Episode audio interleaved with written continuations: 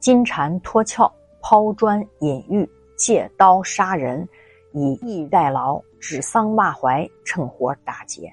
擒贼擒王，关门捉贼，打草惊蛇，浑水摸鱼，瞒天过海，反间计，笑里藏刀，调虎离山，顺手牵羊，李代桃僵，无中生有，声东击西。树上开花，暗度陈仓，假痴不癫，欲擒故纵，走为上。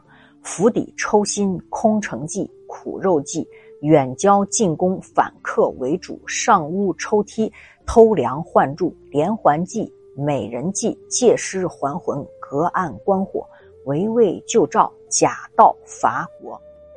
三十六计中啊，写到的声东击西这一计谋啊，在军事上啊，是使敌人产生错觉的一个战术。表面上造成是要攻打东边的声势，实际上是打西边。秘密和主动啊，是这个计谋比较大的一个特点。那么，韩信在围剿魏豹中是如何使用这个计谋全灭魏豹的军队呢？大家好，我是瑞奇，翻到中华书局版《资治通鉴》小黄皮二册那个版本，第一册三百二十四页了。上一回啊，我们说到，在陈平刚刚投靠刘邦的时候，周勃和灌婴啊就搜集了对陈平不利的证据，在刘邦面前呢公开指责陈平。盗嫂受金，那受金之事啊，陈平没有否认；盗嫂之事啊，我也盘了啊。史料后对他的推断是他们造谣污蔑了陈平。我讲个禅宗的故事。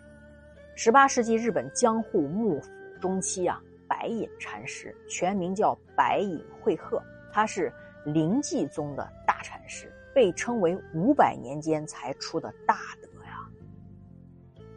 村里啊。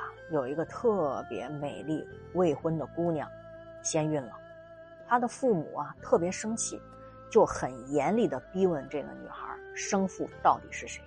这女孩先是不肯说，后来啊实在躲不过去了，她这灵机一动，就想啊，他父亲最尊敬这个白隐禅师啊，他就说：“我肚子里的孩子啊是白隐禅师的。”哇，他父亲一听，整个人啊都崩了。万料不到，竟有这样的事儿！这白隐禅师可是自己最敬重的人啊。于是啊，他爸妈气冲冲的到寺院去找白隐禅师算账。白隐禅师就听着呀，只说了一句话：“是这样吗？”这小孩呱呱落地之后啊，这个女孩的她父亲啊，就把这小孩抱到寺院，丢给了白隐禅师，说：“看，这是你的孽种，你养。”这事儿就传出去了，舆论哗然，村就小，信仰啊敬仰他的村民都来谴责他，哎呀骂他呀，你这个禅师是道貌岸然。白隐禅师彻底名声扫地。这白隐禅师啊，从此就开始照顾这个幼小的生命，这每天又背着这小孩啊到处化缘呀，你这该找奶喝呀，到处遭受辱骂与耻笑。这个坏和尚，色和尚，正经的和尚，哎呀。啥难听话都说，好不容易啊，含辛茹苦一年以后啊，这年轻的这个妈妈呀，实在是受不了良心的谴责呀，就把这个实情告诉了自己的父母，说这孩子的生父啊，他不是禅师的，是之前村里那个年轻人。这父母一听真相啊，大吃一惊，哎呀，赶快就跑到寺院去找白隐禅师，跪下来呀，深深的表达歉意啊，忏悔啊。之前你想他们把禅师暴打了是吧？还侮辱人家，就请求这个禅师的宽恕，并且呢还想将孩子给领回去。这白隐禅师啊就把孩子还给他们的时候，轻轻的说了一句：“哦，是这样吗？”白隐禅师的慈悲和无我呀，保全了这个少女和孩子的生命。就待人受过呀，无论是他受尽冷嘲热讽。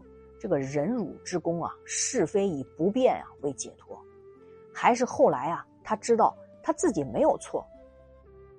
你看啊，这个禅师，无论是面对你称赞他，还是侮辱他，人家都如如不动。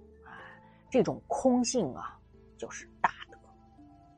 好，咱们说之前啊，一直寄留在汉军大营的魏王魏豹，这时候呢，他就想跟刘邦请示说：“我想回去啊，去探望一下我生病的母亲。”哎，这刘邦就同意了。结果呀，等到魏豹回到自己魏国首府平阳之后啊，马上下令封锁黄河的渡口，就是投降项羽了。到了六月，刘邦从荥阳返回岳阳。六月六号，刘邦就封自己的儿子刘盈当了太子，并大赦天下。在另一边呢，在废丘被围一年之后啊。汉军呢，他就决定以河水啊去灌城，眼看这座城都守不下去了，废丘的守军就投降了，这章邯没办法，自杀了。至此呢，汉军算是完全平定了雍地，在这里啊，分别设置为中地郡、北地郡和陇西郡。